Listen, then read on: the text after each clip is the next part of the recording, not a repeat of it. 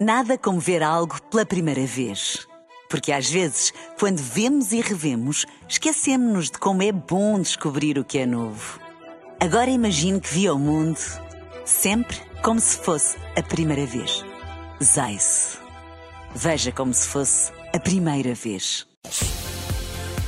Na rádio, no digital, em podcast. Música para sentir, informação para decidir.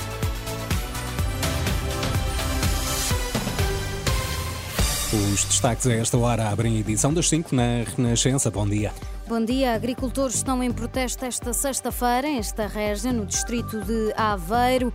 Os detidos da Operação Pretoriano vão começar a ser identificados também esta sexta-feira.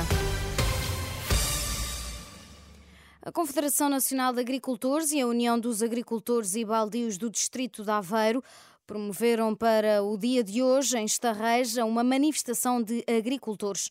Um dia após alguns dos protestos do movimento civil de agricultores terem desmobilizado na última noite. Eh, depois de representantes dos agricultores terem participado numa reunião por videoconferência com a Ministra da Agricultura, Maria do Céu Antunes, e de o governo ter anunciado que a maior parte dos apoios agrícolas entra em vigor ainda este mês. Aos detidos na Operação Pretoriano começaram a ser identificados esta quinta-feira no Tribunal de Instrução Criminal do Porto. Ao todo foram 12 os detidos na operação, entre eles dois funcionários do Futebol Clube do Porto. Esta sexta-feira, de acordo com o jogo, foram ouvidos no dia de ontem dois deles, António Moreira de Sá e Tiago Aguiar.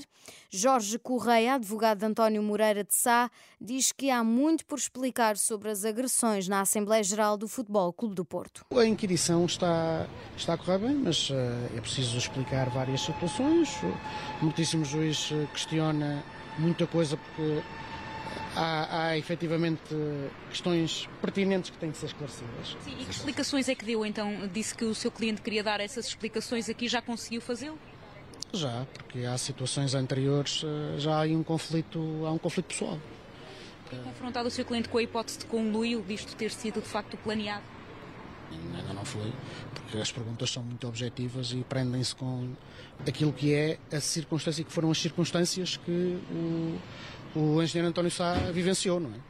Uh, mas é natural que isso venha a ser questionado. O senhor procurador também ainda não fez perguntas, porque nesta altura ainda é só o meritíssimo juiz a, a fazer o interrogatório, a conduzir o interrogatório. Já deu para esclarecer muita coisa. Jorge Correia, advogado de António Moreira de Sá, à saída do Tribunal de Instrução Criminal do Porto. Fernando Madureira, líder dos Super Dragões, vai prestar declarações ao juiz esta sexta-feira. As medidas de coação só deverão ser conhecidas amanhã ou no início da próxima semana.